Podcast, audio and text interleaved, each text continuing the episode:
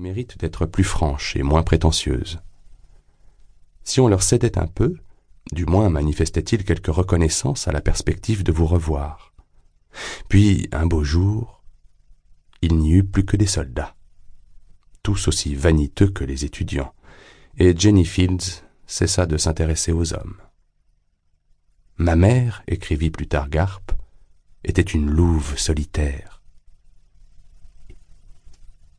La famille Fields avait fait fortune dans la chaussure, bien que Mrs. Fields, une Weeks de Boston, eût été, de son côté, pourvue d'une dot appréciable.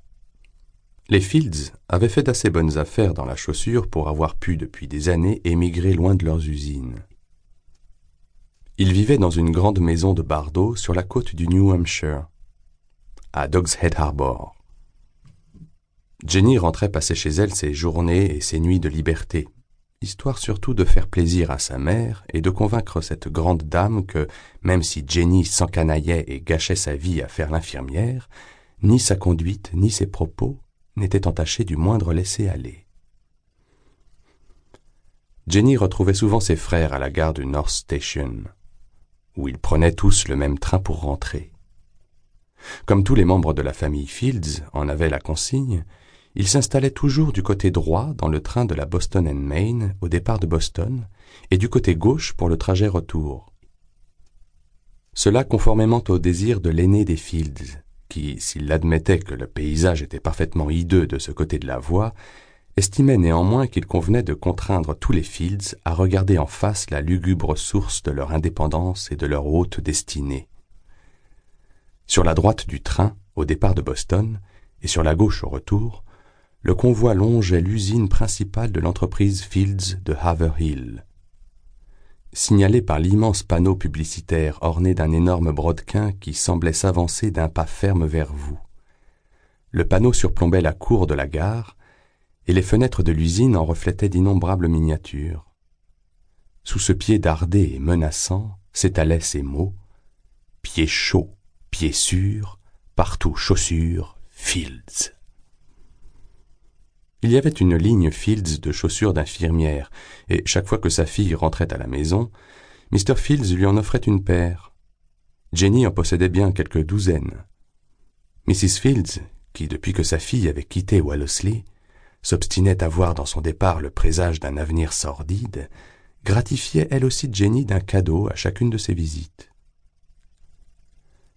Mrs. Fields donnait à sa fille une bouillotte, à ce qu'elle disait du moins, et du moins Jenny le supposait-elle. Elle, n'ouvrait jamais les paquets. Ma chérie, cette bouillotte que je t'ai donnée, tu l'as toujours? Jenny réfléchissait une minute, persuadée qu'elle l'avait oubliée dans le train ou même jetée, puis disait Il est possible que je l'ai perdue, maman, mais je t'assure, je n'en ai pas besoin d'une autre, je t'assure. Sur quoi Mrs. Fields, sortant le paquet de sa cachette, le fourrait entre les mains de sa fille, encore enveloppé dans le papier de drugstore. Je t'en prie, Jennifer, fais un peu attention. Et certain, je t'en prie. En tant qu'infirmière, Jenny ne voyait guère ce qu'elle aurait pu faire d'une bouillotte. Il s'agissait pour elle d'un objet bizarre et vaguement attendrissant, symbole d'un confort désuet, avant tout psychologique. Mais certains des paquets échouaient dans sa petite chambre située à deux pas du Mercy Hospital de Boston. Elle les rangeait au fond d'un placard, qui était bourrée de boîtes à chaussures d'infirmière, jamais ouvertes elle non plus.